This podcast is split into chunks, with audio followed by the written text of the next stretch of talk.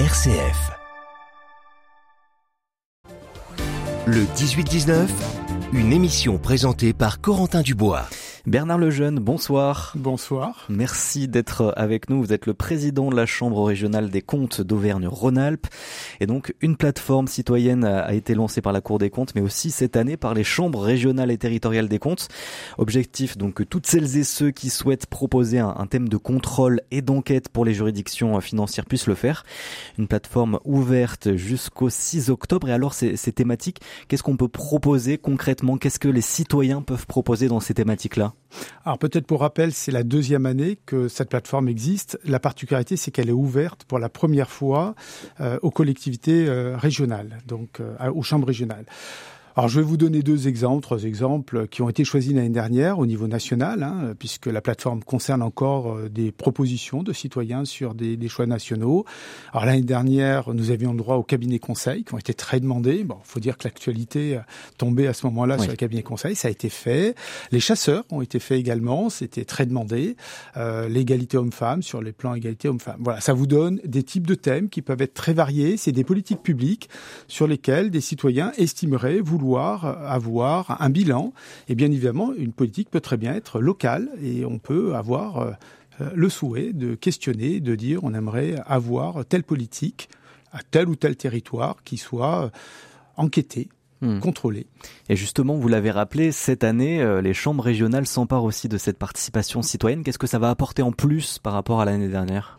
Alors d'abord, c'est il faut rappeler que la, la programmation euh, est de, du ressort de la Chambre elle-même. C'est le président qui signe et personne, heureusement, en termes d'indépendance, ne peut euh, venir euh, se, se, mêler de la, la, programmation. Vous imaginez pour les raisons. Il y a maintenant deux exceptions, une sur lesquelles les collectivités elles-mêmes peuvent nous demander de faire une enquête. C'est le d'ailleurs. Nous avons été saisis par le président de la région sur le matériel roulant ferroviaire. C'est une première, donc une grosse enquête qui a lieu actuellement, qui se finira en janvier l'année prochaine. Donc pour savoir si la SNCF euh, euh, gère bien ses, pas la SNCF seulement, c'est la politique du matériel roulant. Est-ce que le mmh. matériel roulant fonctionne bien? Est-ce qu'il y a assez de trains? Euh, Est-ce qu'ils sont en bon état, bien maintenus? Voilà. Mais ça peut être après peu importe les mises en cause. Est-ce que ça fonctionne bien? Après on verra bien évidemment dans cette enquête si la SNCF fait bien ce qu'on lui demande, si la région demande bien ce qu'il faut. Voilà et tous d'autres acteurs éventuellement. Et donc là l'enquête a commencé déjà. Elle a commencé et elle, elle ça prend un an. C'est très long parce que le ferroviaire est très complexe et elle finira euh, en janvier prochain.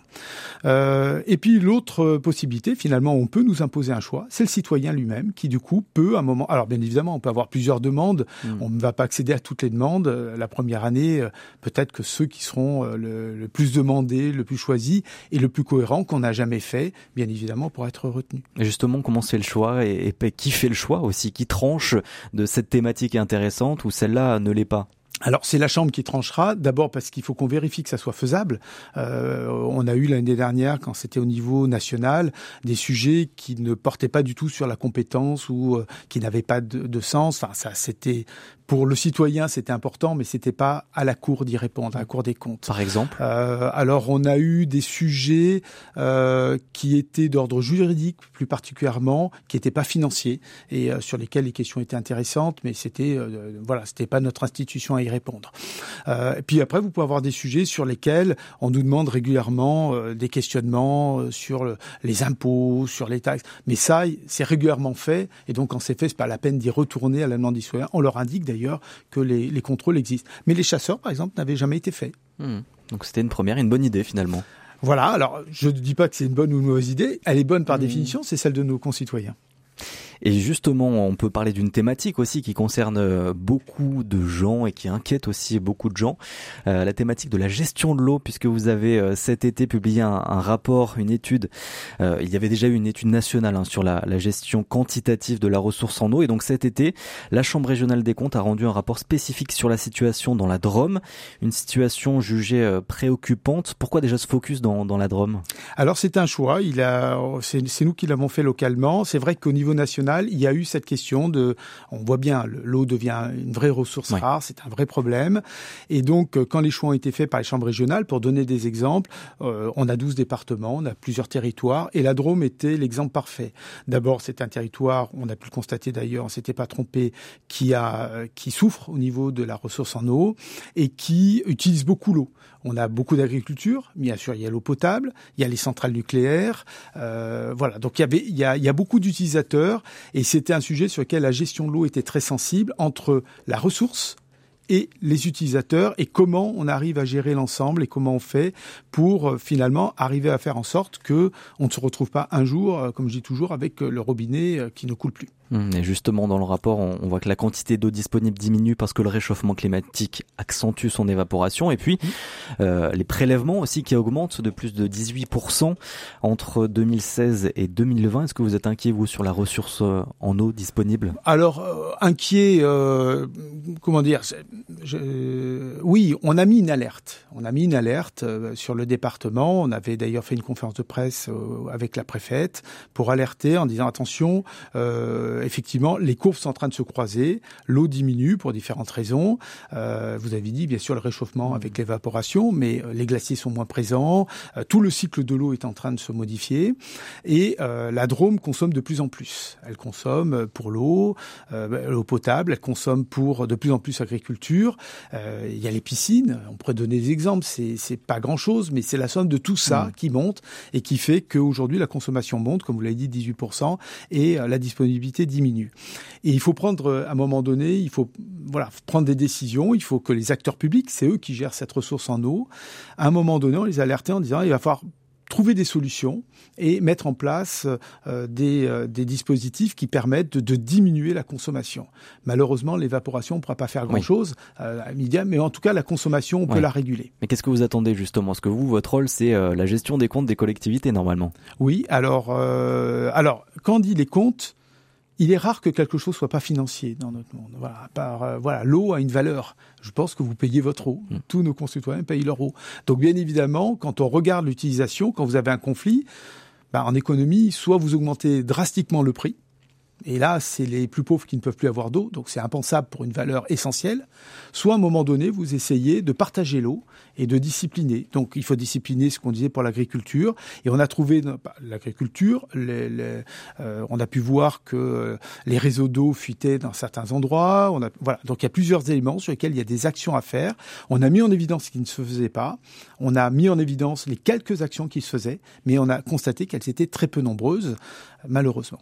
Est-ce que ce genre de, contrôle un peu sur cette thématique écologique euh, peut se multiplier à, l'avenir? Est-ce que ça fait partie de, de, vos ambitions au sein de la Chambre régionale? Oui, alors euh, de plus en plus on aborde ce, ce point-là parce que euh, on s'aperçoit qu'économiquement euh, les ressources commencent à manquer et on voit les déséquilibres. D'ailleurs, on en parle souvent dans le budget d'État. Il faut rénover euh, les bâtiments de façon énergétique. Tous ces débats peuvent avoir lieu. D'ailleurs, ce sont des sujets qu'on aborde. Je peux vous dire qu'il y a un sujet qui est en cours. on est en train de le finaliser et il sortira en fin d'année, début d'année prochaine. On a étudié avec d'autres chambres régionales la situation des stations de sport d'hiver avec le réchauffement climatique et le fait que les stations de sport d'hiver commencent à être en difficulté financière pour trouver l'équilibre. Alors nous, on l'aborde de cette façon-là, mais de fait, c'est le modèle économique des stations qui est en difficulté et on va aborder tous ces sujets. On a vu beaucoup d'acteurs, des élus, euh, bien évidemment, et on voit comment les élus essayent de s'adapter. Donc on regarde aussi les solutions, de voir aussi les solutions absolues, c'est les acteurs qui les trouvent. Mais qu'est-ce qu'il faut mettre en place pour faciliter euh, les solutions euh, pour, euh, pour les acteurs publics? Et puis, autre actualité, autre rapport d'actualité, cet été, vous avez publié un rapport où vous relevez un bilan insuffisant, voire inexistant de la région Auvergne-Rhône-Alpes et de la métropole de Lyon concernant les aides versées aux entreprises pendant le Covid. Il y a un autre sujet où l'on s'est un peu interrogé sur votre rôle aussi avec Johan Fraisse. Ben voilà, bonsoir Monsieur Lejeune. Bonsoir. Merci d'être avec nous ce soir. Ma question, alors ma pastille sonore, parce que vous allez le voir, je vais vous faire écouter un, un petit extrait sonore pour euh, imager cette question. Elle s'intéresse finalement à votre rôle, le rôle de la Chambre régionale des comptes, tout simplement, hein, à son champ de compétences, comment elle peut les mettre en œuvre surtout, et pour l'imager, donc surtout comprendre ce champ d'action, je vous propose de revenir le 13 octobre 2022, Mediapart sortait cette enquête. Est-ce que vous pouvez m'expliquer pourquoi la région a financé euh, un dîner à plus de 100 000 euros, le dîner des sommets, 90 euh, invités, plus de 1000 euros par tête? Euh, Au sujet des maires Ça a à voir avec l'argent des collectivités territoriales. Pourquoi le, le, contribuable de la région paye pour ce dîner, Monsieur Vauquier Mediapart a publié aujourd'hui des photos de cette fameuse soirée organisée en juin dernier au château de Chaise. On reconnaît certains convives sur les photos, le chef Christophe Marguin, Olivier Ginon, le patron de JL Event, Alain Mérieux ou encore Joe Wilfried Songa, service à table avec des plats sous cloche, magnum de champagne également pour un total, je vous le rappelle, de 100 000 euros, soit environ 1000 euros par convive. Et donc les, les questions de Valentino Berti à, à, Laurent Wauquiez dans cette première partie d'extrait sonore et puis les détails de ces dîners avec quelques photos publiées. Alors c'est des dîners organisés en, juin 2022, des révélations en octobre de la même année, ça fait donc un an environ, à cinq mois après, donc entre juin 2022, octobre 2022, entre le dîner et les révélations.